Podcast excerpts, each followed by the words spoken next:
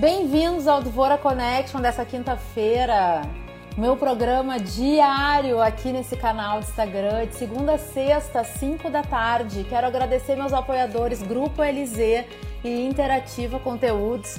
E hoje, em especial, antes de puxar a Raquel aqui, eu quero agradecer também um recebido que eu recebi, que eu fiquei bem emocionada, me senti abraçada nesse momento que eu tô longe da minha grande rede, da minha família, né? Pai, mãe, meu sobrinho que nasceu, então veio lá de Porto Alegre. A Dylan Gerry me mandou um sutiã de renda. Eu amei. Muito obrigada, é uma marca que eu já venho acompanhando há um tempão.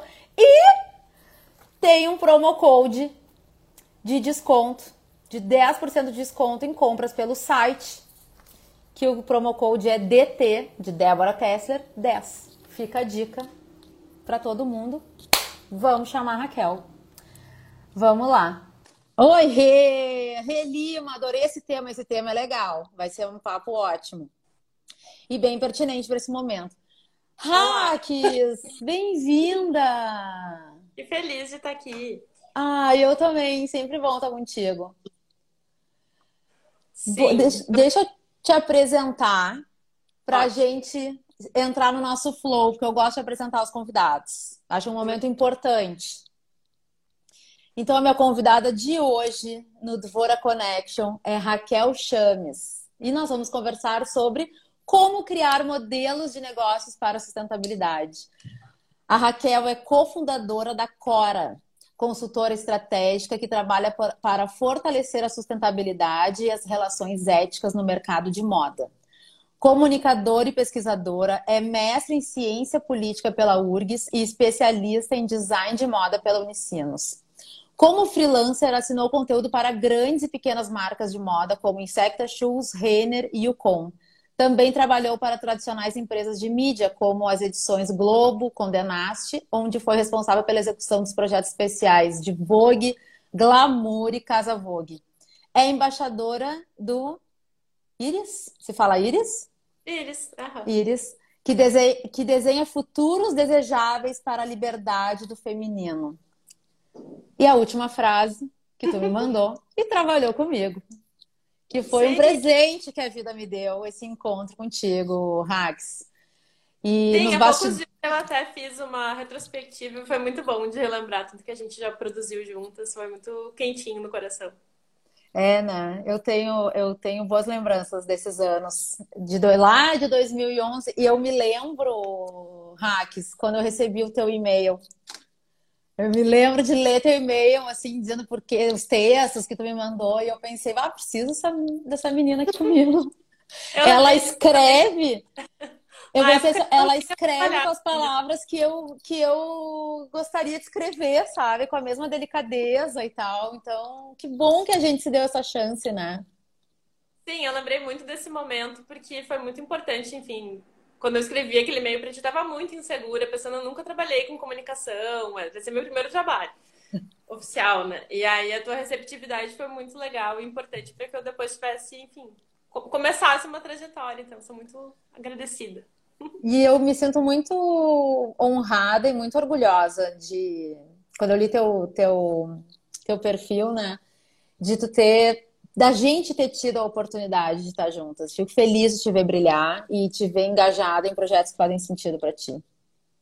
Sim, muito feliz. Ó, recados básicos para quem está chegando agora. E para todo mundo que já estava aqui, porque eu não dei esse recado antes. Quem quiser mandar pergunta, tenta se lembrar de colocar ali, ó, no ponto de interrogação, tá? Porque ele fica mais tranquilo. Uh, não vou tirar os comentários, já fiz esse teste e eu senti falta de vocês aí interagindo com a gente, então seguiremos com os comentários. E mandem coração, chuva de amor pra gente, aqui ó, no coraçãozinho que tem aqui embaixo. Por favor. Ó, de lingerie tá aqui me assistindo e nos assistindo. Eu acabei de falar de vocês, depois vocês assistem, assistam no IGTV, que eu faço aqui, ó. Tá aqui a cartinha, ó. Mostrei tudo. Lindo. Vamos lá. Hacks para a gente começar, como é que foi esse teu encontro com o segmento de moda sustentável? Sim. Bom, vou revelar que a, a me preparou mandando perguntas antes, então eu pude até estudar as respostas, fiquei muito feliz. E eu adorei essa primeira pergunta, porque eu acho que muitas vezes, quando a gente fala sobre moda sustentável, quem trabalha com isso às vezes presume que todo mundo conheça a moda por dentro e saiba como as roupas são feitas, né? Então eu achei que contar um pouco sobre como é a moda tradicional, enfim, essa moda insustentável, seria uma forma até de explicar por que, que a moda sustentável foi o lugar onde eu consegui me encontrar mais. E acho que todo mundo que pare para pensar sobre como essas roupas são feitas fica muito perplexo por entender que para que a gente possa comprar roupa, enfim, nas grandes lojas, grande varejo, por, por um custo tão baixo, é preciso que tenha uma indústria muito grande que produza de uma forma que com certeza não valorize o trabalho das pessoas, que tem trabalho muitas vezes análogo à escravidão, que usa uma matéria-prima de forma irresponsável, que às vezes descarta seus resíduos de uma forma pior ainda. Então existe toda uma indústria que é a forma de fazer que a moda se foi se consolidando ao longo do tempo, que ela não é boa nem para o planeta nem para as pessoas. Passou ver. Não, é impressionante. Eu vou fazer um, um parênteses, tá? Uhum. É que vocês não estão vendo a minha situação. Esse é o horário que ele vem desde o Dado Schneider, tá? Quem quiser assistir a entrevista com o Dado Schneider, não, ela não, ela não tá no IGTV porque não tinha esse recurso, mas em breve, eu tô editando ela. Eu ficava aqui, ó, Rax. Os gatos ficavam aqui na minha volta e eu tava sorrindo pro dado e segurando aqui, né? As mãozinhas assim, ó. Segurando. Até que uma hora ficou insustentável e o bicho passou assim e depois passou assim. Tá? Ele foi e voltou. E hoje eu dou uma segurada nele, mas ele fica insistindo de passar aqui na frente. E aí eu já, eu já deixo. Ele passa e aí ele deita aqui do meu lado. Eu acho que ele tem essa necessidade de aparecer, sabe? Com certeza. Eu enfim. fechei a porta para os meus não passarem também, porque senão eles ficam vários passando. Mas enfim. Então fecha é... o parênteses do gato. A moda é esse lugar onde, infelizmente, a gente, para produzir roupa da forma como a gente está acostumado a consumir, precisa passar por uma série de operações que não são positivas, né? E isso tem tanto a ver com o produto como com a comunicação, então um estímulo excessivo a que a gente compre, compre, compre sem nunca se perguntar por quê, ou simplesmente porque mudou a estação e aí o que eu usava até ontem não faz mais sentido, é feio, é velho, enfim, como a gente vai colocando esses adjetivos todos na nossa roupa e se sentindo insegura, né, de vestir o que a gente veste. Então a moda tradicional é esse lugar. Uh, e acho que a minha passagem para moda sustentável, que até usei as pinhas, porque é um termo bem complexo de entender, seja, é muito difícil pensar em sustentabilidade na moda de verdade, né? Então, com todas as ressalvas possíveis ao termo, mas é, é o mais sustentável possível, né? O que a gente consegue ser hoje em dia. Mas a minha passagem para essa forma de fazer se deu muito a partir da minha própria mudança de profissão, né? de carreira, enfim. E eu estava, acho que no momento de trabalhar na Globo Condenada, eu estava trabalhando em São Paulo há bastante tempo. E eu estava muito insatisfeita com essa questão de estar tá sempre produzindo conteúdo para que as pessoas comprassem, comprassem, comprassem, ou que as pessoas se sentissem inseguras com a sua própria beleza, ou que a imagem que representava essa mulher né, aspiracional que estava na capa era sempre uma mulher branca, magra, é aquele ideal de beleza que faz com que todas as outras mulheres se sintam inseguras, né? E se questionem quanto a, a quem elas são. Acho que nesse momento eu comecei a ficar muito desconfortável. E comecei a procurar as alternativas e acabei me demitindo lá da Globo Condenast, que era esse momento que eu tinha falado de trabalhar com os projetos da Vogue, da Glamour principalmente. E fui começar a ser freelancer. Nessa época já um pouco com esse foco de encontrar outras marcas, né? E o meu encontro com a moda sustentável se deu muito a partir dessa mudança individual, de achar que o que eu fazia não fazia mais sentido e que eu precisava encontrar uma maneira de usar o que eu sabia fazer bem, que era escrever, enfim, comunicar, em prol das minhas causas e não contra elas, porque eu sentia basicamente isso, assim, que tudo que eu acreditava na hora de fazer o, a matéria, ou enfim, produzir um texto, eu acabava, acabava indo para o outro lado, assim, me sentia reforçando padrões, criando desejo de consumo nas pessoas, coisas que eu não queria, né? Então, me demiti e fiz meu primeiro trabalho como frila foi para Insecta Shoes. E aí fiz o manifesto da Insecta, que é uma marca de sapatos veganos. Na época estava relativamente no começo e acabou virando uma referência nesse, nesse segmento. E daí ali eu entendi que eu poderia, a partir do meu trabalho, encontrar outras formas de inclusive comunicar. E aí foi muito legal, muito feliz. E acho que passou muito por essa tomada de consciência mesmo, de que eu estava no que não era legal, fazendo coisas que não eram, que eu não me sentia bem fazendo, e como que eu poderia encontrar alternativas.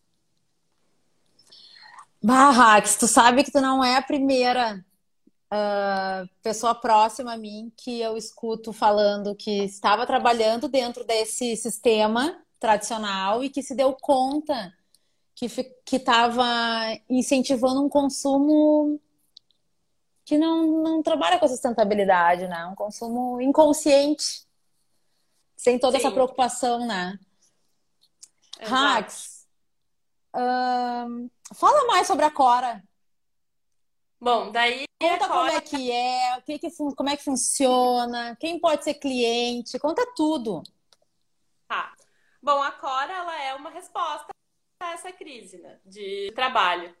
E nesse momento de fazer esse, o manifesto da Insecta, pela primeira vez, acho que eu percebi que havia essa possibilidade e comecei a conhecer muita gente que trabalhava já em marcas que eu considerava responsáveis, que tinha uma proposta de, enfim, desde matéria-prima, a forma de comunicar, roupas que fossem atemporais, que não fossem descartáveis, que fossem duráveis, né? Começavam a aparecer outros, outras palavras possíveis, né, para essa moda. E fui abrindo essa rede de pessoas que um tempo freelando. E eu conheci a Laura Madaloso, que é minha sócia na Cora, que na época era sócia da Insecta. A gente se reencontrou depois de algum tempo, quando eu voltei para Porto Alegre, e quando ela estava também num processo de saída da Insecta, em que ela, deixa, ela queria trabalhar com serviço, e a gente entendeu que se a gente criasse uma consultoria, a gente poderia levar esses saberes estavam dentro da marca no momento, né, no fazer sapatos uh, veganos. Ou na comunicação que eu estava procurando construir também, como que a gente poderia atingir outras empresas e essas empresas, por sua vez, atingiriam muito mais gente do que nós atuando separadamente. Enfim, a gente achou que o serviço era uma ótima resposta e que era inclusive, inclusive sustentável do ponto de vista a gente não ia produzir mais nada, a gente não ia colocar mais produto no mundo e a gente ia apoiar quem queria realmente fazer isso. E aí a Cora, resumindo bastante, a consultoria para sustentabilidade e ética. Então, o que a gente faz é apoiar essas empresas que talvez estejam passando por crises semelhantes a que eu e a Laura e outras pessoas passaram, né, nacional, e que estão querendo encontrar outras formas de fazer. Isso tem tanto a ver com empresas que já existem e que querem se transformar e que precisam de ajuda para fazer essa transição, quanto para pessoas que querem empreender, querem abrir um negócio do zero e que querem fazer isso dentro de um modelo de negócio que seja sustentável, responsável e ético. Né? E, então a Cora ela é uma, uma empresa de duas pessoas, mas que atua em rede. Então a gente tem um olhar muito grande, bem especial para as mulheres. A gente, a nossa rede de parceiras ela é toda feminina, então a gente gosta de potencializar negócios de mulheres, porque acha que isso também tem a ver com as nossas causas.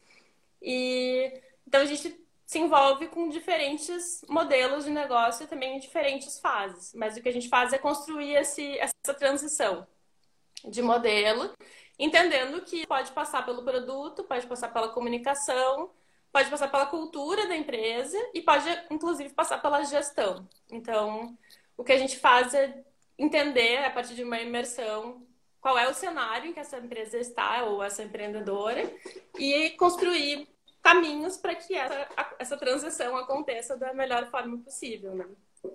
E acho que é isso, a gente uh, atua, então, essa consultoria se dá a partir de modelos bem customizados, então cada caso é um caso, mas existem formatos que são bem sintéticos, ou seja, quem quer partir para uma construção e precisa de uma consultoria curtinha, também é uma possibilidade fazer alguns dias de encontro, uma mentoria mais aplicada mesmo a uma questão ou um problema específico. E com isso a gente vai construindo respostas, porque acho que isso também é muito legal da sustentabilidade como uma forma de ver o mundo, né? A gente não tem respostas prontas, então muito do que a gente constrói é para que momento, diante das circunstâncias que a gente tem, das condições, e isso vai se transformando com o tempo em outras respostas, né? Então, acho que trabalhar com sustentabilidade é o tempo inteiro estar atento ao que acontece em volta, às circunstâncias, sei lá, pandemia também foi um outro momento de aprendizado muito grande e como que a gente vai respondendo com os nossos negócios as dificuldades do que a gente vive como sociedade e como planeta, enfim, falando mais de natureza e como e de recursos mesmo do meio ambiente. Mas acho que agora, resumidamente, é isso. Eu vou antecipar umas perguntas que eu tinha deixado mais para o final, tá?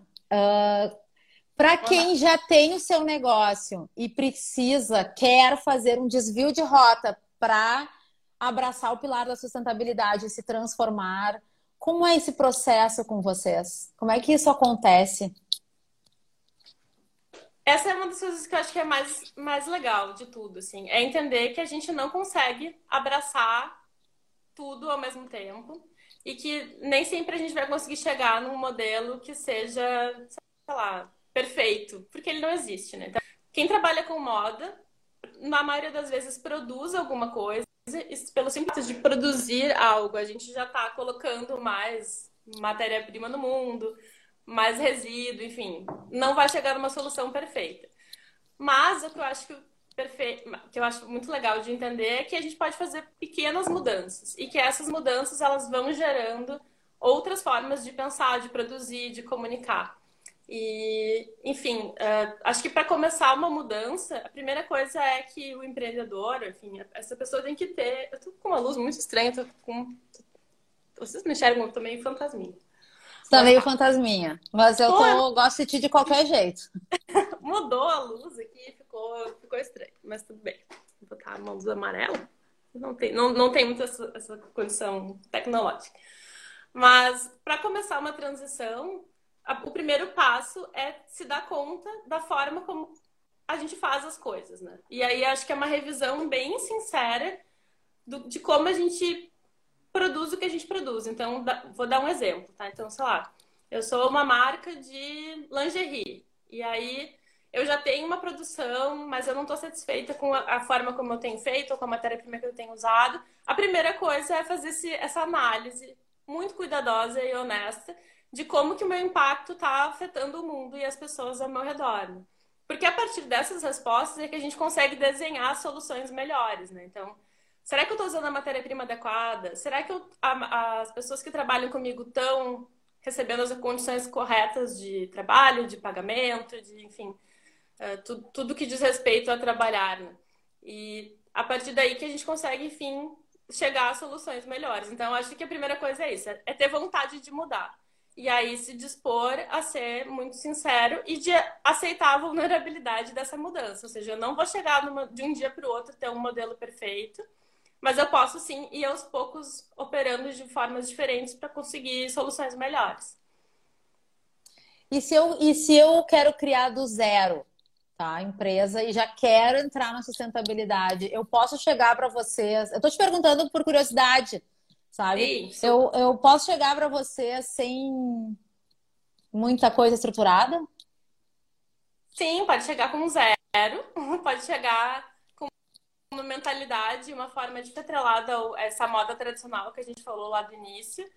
A gente não, não opera numa linha de julgamentos e de fazer com que ninguém se sinta culpado do que está fazendo ou da forma como está fazendo. O importante é, acho que conseguir entender que a gente consegue mudar a partir de quem, do que, da forma como a gente faz, né? Então, uh, eu tenho certeza de que todo mundo poderia ter uma jornada mais sustentável se fizesse mudanças. E aí, acho que é muito legal também de entender que as marcas de moda, elas não conseguem responder por coisas muito complexas da sociedade, mas elas conseguem atuar a partir do seu microcampo, né? Então, uh, ter essa noção também de que a gente está fazendo o possível e que a partir disso a gente consegue mudar a vida das nossas das pessoas que trabalham com a gente, né, das nossas clientes, enfim, as pessoas que compram nossa roupa que te, passam a ter uma outra é, percepção do que elas usam e de como aquilo que elas usam impacta o meio ambiente. Então, eu tenho, é, enfim, eu me perdi aqui um pouco, né? Mas acho que o que eu acho mais incrível é isso, é, mesmo que a pessoa venha do modelo muito, muito convencional, ela pode sim repensar. E repensar pode, ser, pode acontecer a qualquer momento. Né? Então, eu sou um bom exemplo de alguém que veio de um mercado convencional, em certa medida, que trabalhou em grandes empresas, que, que tinham práticas das quais eu né, não mergulhava quando trabalhei em São Paulo e conseguir mudar a minha jornada. E dentro das empresas, acho que acontece a mesma coisa. É essa percepção de que a gente consegue fazer ajustes de rota e, enfim. Uh, eu acho muito uh, legal também pensar a partir de um outro ponto de vista, que é quando a gente tem o nosso modelo do zero, nosso modelo de negócio que a gente vai criar, um, a gente consegue entender o que, que a gente quer mudar de fato na nossa realidade. Então, sei lá, eu tenho um exemplo que é a nossa, nossa cliente, que eu acho perfeito, é da Kaon Lingerie. Kaon Lingerie foi um negócio que a gente desenhou do zero. Eh, era uma arquiteta que estava mudando de, de vida e querendo uma empresa, enfim, uma marca do zero.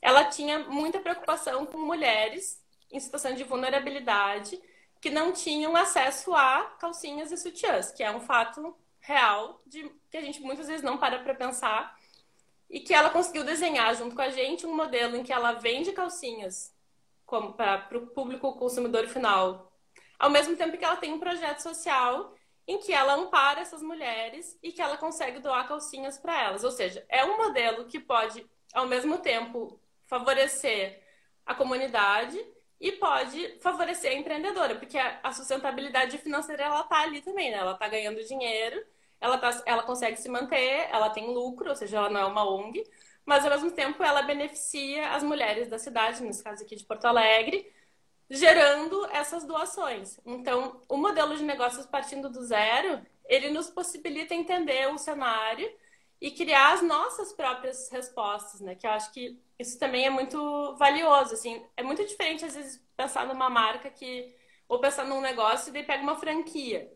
Se eu pego uma franquia de uma empresa, eu vou simplesmente seguir um modo de fazer. Pensar o modelo do zero é entender que eu posso, a partir da minha vivência no meu bairro, na minha cidade, criar soluções que são específicas para ajudar as outras pessoas também.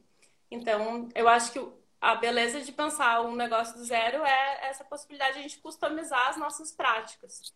A própria Sim. Cora é um pouco essa, essa resposta também. A gente tinha vontade de atuar em, em Porto Alegre. Então a gente já tinha passado por outras cidades, já tinha voltado para Porto Alegre, mas queria fincar a pé aqui, por entender que existe um fluxo de gente indo embora, indo para São Paulo, então a gente queria tinha essa conexão com o local, ao mesmo tempo em que a gente queria potencializar negócios de mulheres e a gente queria mudar o setor onde a gente atuava, que era a moda. Então a gente criou uma empresa que responde, de fato, às nossas preocupações como pessoas físicas, né, nossas causas. E a gente conseguiu desenhar uma empresa de serviço que atende outras empresas e que gera inspiração para todo um ecossistema. Então, a gente, com o que a gente faz, a gente atua pra, pelas empresas e essas empresas geram bons exemplos para outras empresas que estão nascendo e para as empresas que já existem, mas que também passam a entender que é possível agir de outra forma no mundo, né? Sim. Rax, tem uma perguntinha aqui da Renata, ó. Incrível esse modelo, o modelo que tu comentou da marca de lingerie. Qual é o nome da marca? Repete, por favor. Calon Lingerie. A Pamela até falou. Ah, é, agora, tá, agora eu vi que tá escrito. Eu acho que vale até falar um pouquinho mais da, da Kaon, porque é, a forma como elas encontraram para ajudar as mulheres, eu acho que também é muito legal de, elas têm um sistema de logística reversa. E aí, o que, que consiste isso? Quando a gente usa uma calcinha ou um sutiã, que são peças de moda, em algum momento eles chegam no seu fim de vida, né? O que, que a maioria das pessoas faz? Coloca no lixo comum. Isso a gente fez uma micro pesquisa antes de desenhar a marca e viu que as pessoas tinham muito, inclusive, vergonha de colocar essa calcinha no lixo. Então, picavam, davam nó na calcinha e hum. jogavam no lixo comum. O que acontece é que a maior parte dessas calcinhas, elas deixam de fazer sentido para as pessoas porque elas não gostam mais da modelagem, ou não gostam da renda, enfim, enjoaram e botaram no lixo uma peça que estava apta ao uso. Então, a partir desse sistema de logística reversa, o que acontece é que a Kaon recolhe as, as lingeries, não só que ela produz de outras marcas também, repara, faz ajustes de costura, enfim, o que for necessário, higieniza com uma um, uma lavagem estilo industrial, que é a mesma que é utilizada em hospitais, ou seja, a peça fica impecável e pronta para ser utilizada. E aí ela segue para doação com a certeza de que aquela peça é segura para que outra pessoa use. Se a peça está no fim mesmo do ciclo, não tem mais para onde ir, aí a K1 direciona para Ambiente Verde, que é uma empresa que transforma isso em caixinhas. E aí, essas caixinhas são as embalagens da marca. Ou seja, elas geram um produto que é a lingerie, mas elas pensam para onde esse produto vai quando ele acaba, né, da, quando ele chega no fim do ciclo, e pensa também nas mulheres que vão ser atendidas por essa doação. Então, a partir de um modelo híbrido, ela consegue ter um, uma espécie de negócio social, que ele é financeiramente sustentável e que ele é ao mesmo tempo importante para a comunidade, porque ele consegue ajudar as pessoas de fato. Então, ele é um muito modelo muito legal.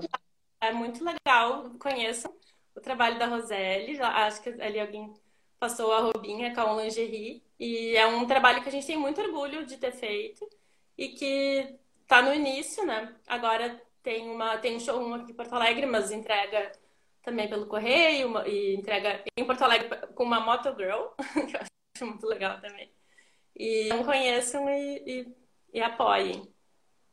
Muito, muito legal. Hags, uh, a pandemia tá aí, né? Estamos passando por ela e muita gente fala, e eu concordo, que ela é um acelerador de movimentos que já vinham acontecendo de forma mais tímida ou mais lenta. De que forma que tu enxerga o segmento sustentável neste movimento, né? O segmento sustentável de moda nesse, nessa aceleração desses movimentos que já vinham acontecendo e que agora acelerou. Sim. É, isso foi tanto pano para manga que a gente chegou até a fazer um relatório de aprendizados em algum momento, porque logo que começou a pandemia, a gente se ofereceu a ajudar tanto as nossas clientes de forma mais próxima, como outras marcas, enfim, que não eram nossas clientes, mas que queriam, precisavam de ajuda estratégica para definir rumos nesse momento de pandemia. E o que a gente percebeu é que essas empresas que atuavam já no segmento da sustentabilidade, elas já tinham respostas melhores do que o setor convencional. Respostas essas que aos poucos estão vindo para essas grandes marcas de uma forma bem interessante. Assim, eu separei um exemplo para falar sobre isso, que é com a pandemia, várias das grandes marcas começaram a repensar a questão dos desfiles ou da sazonalidade, que é aquele ponto que a gente falou lá do início, que é por que, que eu tenho que fazer uma coleção outono e inverno para daqui a alguns meses essa coleção sair das araras e, na maioria dos casos, ou ser incendiada, ou ser enterrada, ou enfim, ter um destino muito incorreto, né? Para colocar no lugar uma outra coleção. Isso é uma, é uma, essa é uma lógica muito antiga da moda que criou né, todo um calendário, uma forma de fazer super rígida e que agora está sendo questionado.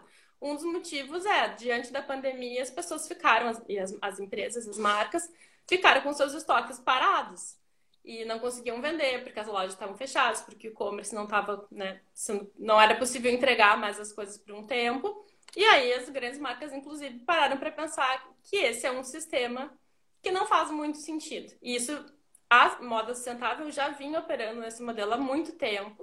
E agora talvez isso tenha uma repercussão maior em função do fato de as grandes marcas estarem também passando pelo mesmo processo. Né? Então, eu acho que a pandemia, ela, claro que ela não vai nos levar para um mundo novo, como no, em algum momento todo mundo falava, né? Ah, quando isso acabar, as coisas vão ter mudado completamente. Não, porque acho que os, as questões estruturais, os problemas, eles existem, eles vão continuar existindo, talvez ainda mais agravados.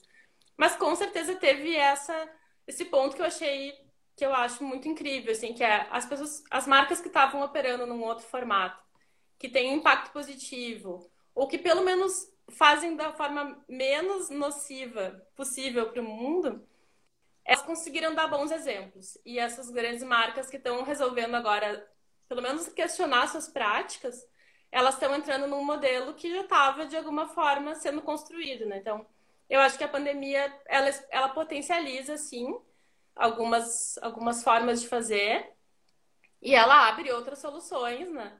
Não numa, numa ótica de, ah, vamos aproveitar as oportunidades. Não isso, mas assim, a gente está se colocando diante de grandes questionamentos sobre o mundo e as marcas têm o papel, de, e as empresas em geral, não têm o papel de oferecerem outras respostas para o que a gente vinha fazendo desde sempre da mesma forma. Então, eu acho que é muito legal de aproveitar esse momento em que a gente está mais em casa, ou enfim, lidando com problemas super sérios, para fazer essa pergunta: será que a gente está respondendo com as nossas empresas e com as nossas marcas de moda da mesma forma de antes? O que, que a gente pode mudar? O que, que pode ser diferente?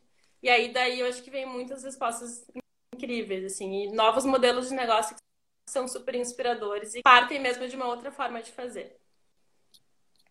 Muito legal. Uh, dessa pesquisa que vocês fizeram com a Cora, consegue pensar alguns highlights para compartilhar com a gente? Sim, tem um que eu gosto muito, né, que é o fato de, talvez com a pandemia, as pessoas tenham se dado conta de que elas têm outras referências, que não são as referências tradicionais, né?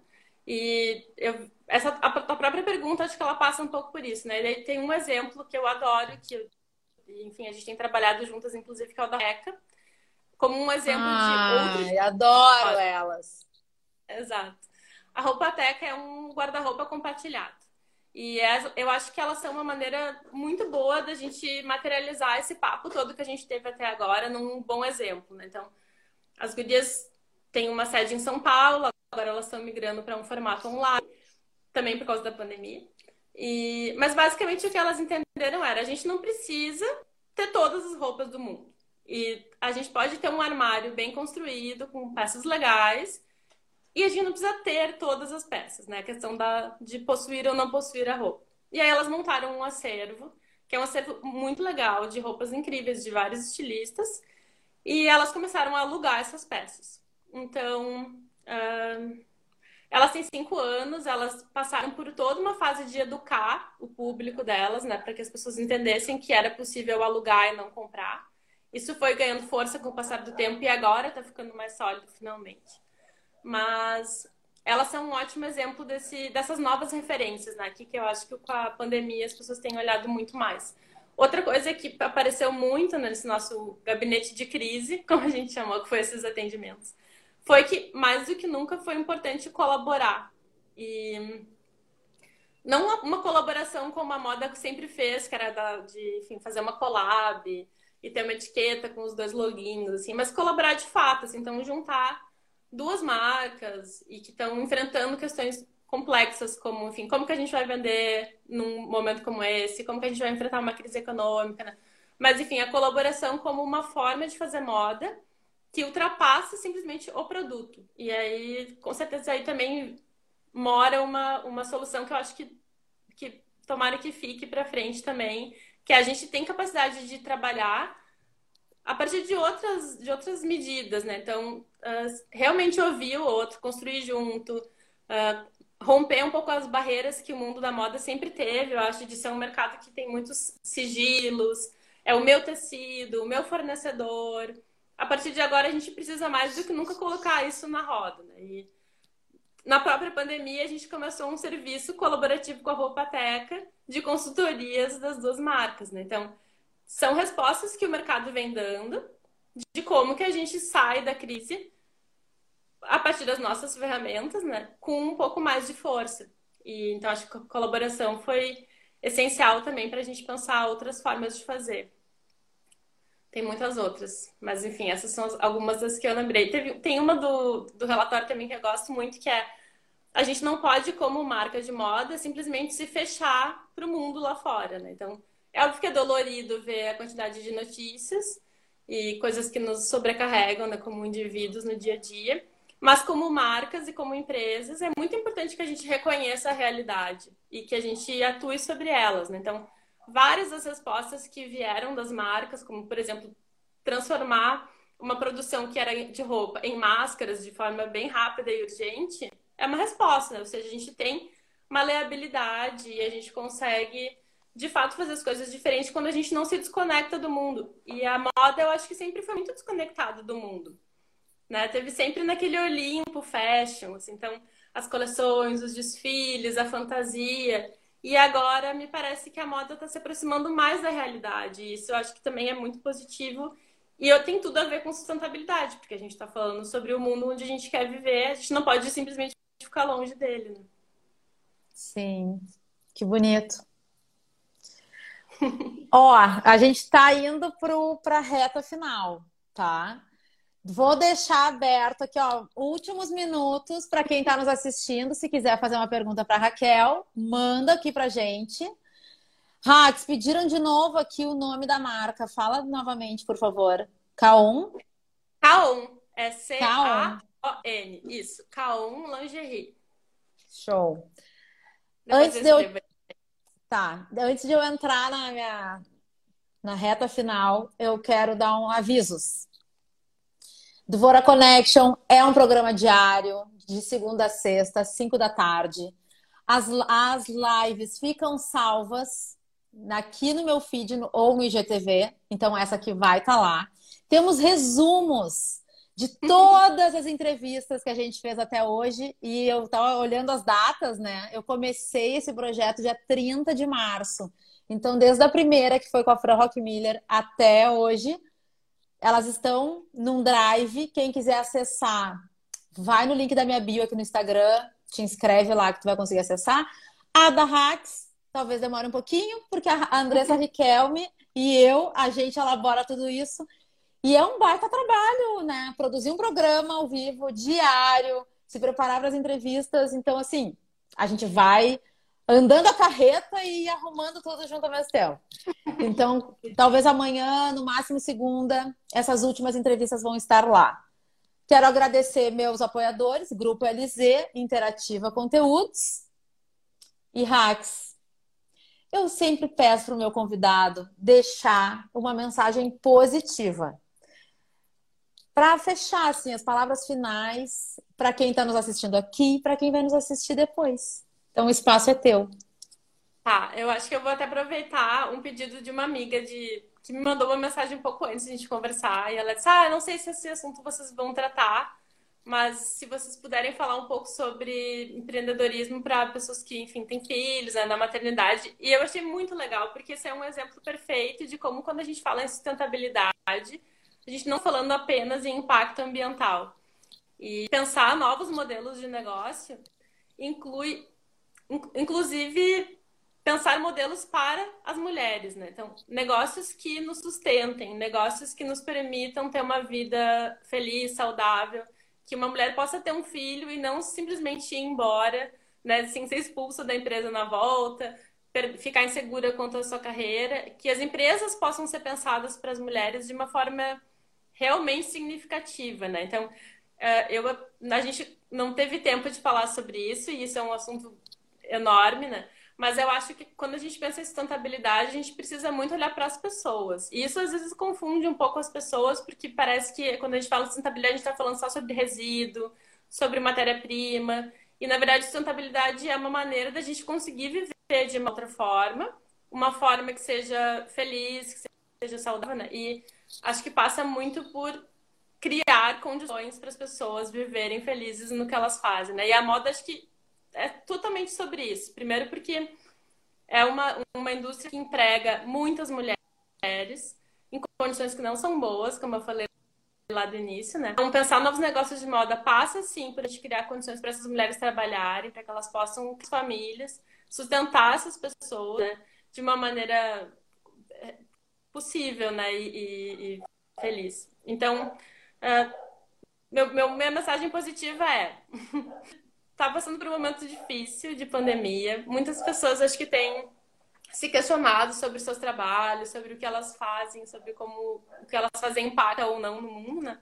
Então, quem sabe daqui a pouco a gente vai ter a oportunidade de desenhar outros modelos de negócio. Acho que quando a gente propôs o tema de hoje, é sobre isso, assim, a gente tem habilidade de oferecer novas respostas tem muita coisa que o governo tem que fazer. Tem muita coisa que não depende das pessoas, simplesmente indivíduos, né? São políticas públicas. Mas tem coisas que passam por nós.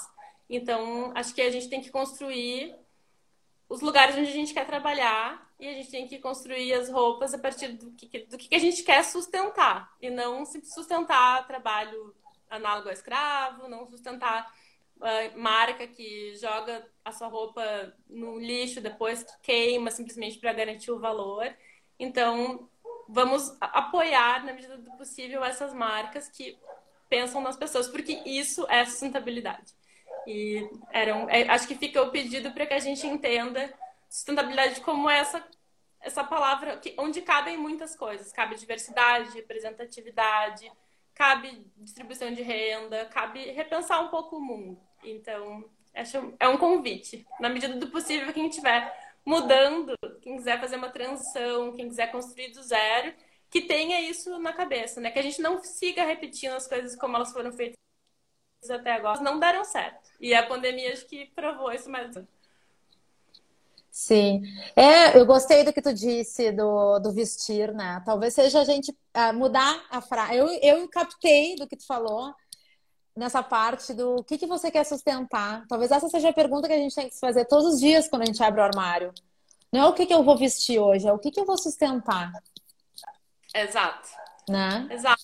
E essa, essa, essa sustentação que a nossa roupa garante eu acho que ela é para muito além da comunicação, porque acho que por muito tempo a gente entendeu a moda como uma linguagem, né? Então, ah, eu visto para me expressar, porque eu né, quero mostrar que eu gosto desse formato, dessa cor, dessa as histórias que a minha roupa conta, né? E eu acho que hoje em dia, com essa aproximação da moda com a realidade, a gente é capaz de mostrar que a nossa moda sustenta muito mais do que isso, né? Não é só a comunicação, não é só o que eu quero expressar. Sustenta trabalho, sustenta a vida das pessoas, sustenta o nosso planeta.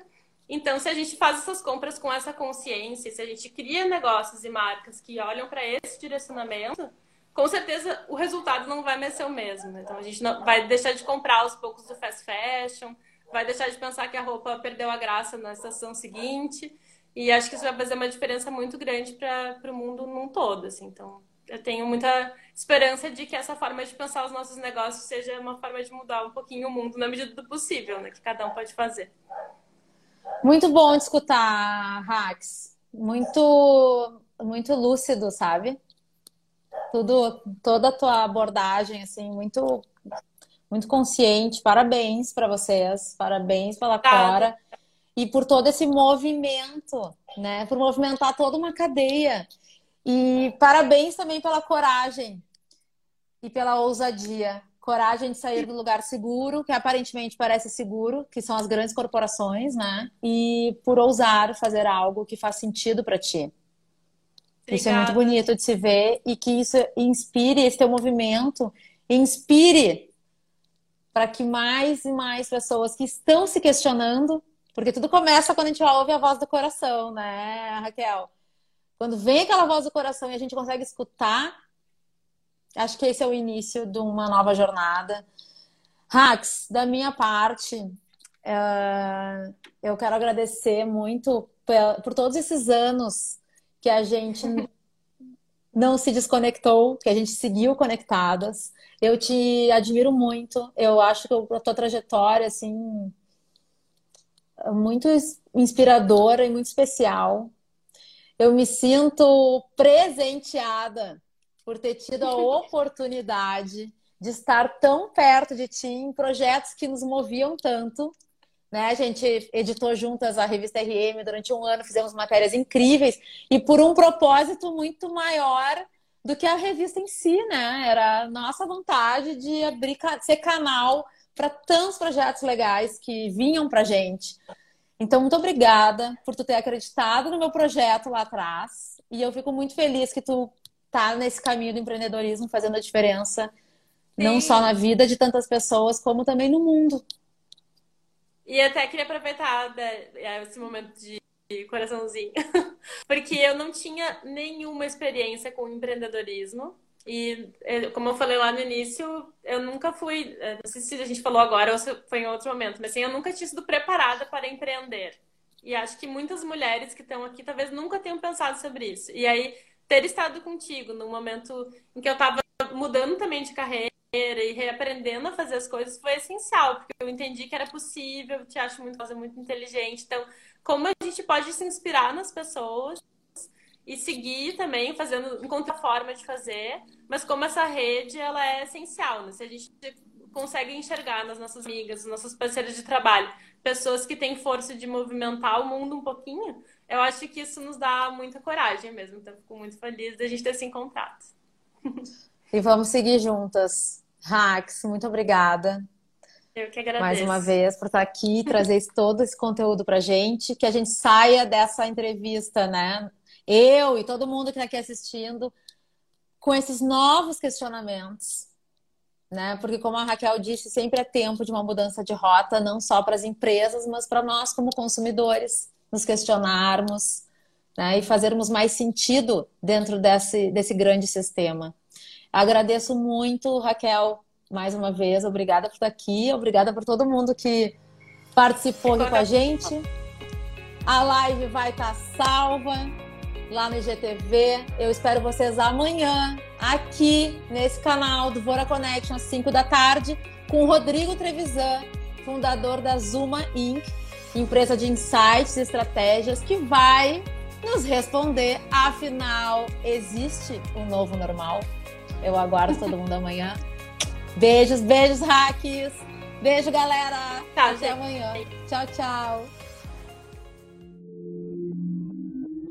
Esse podcast foi editado pela Interativa Conteúdos.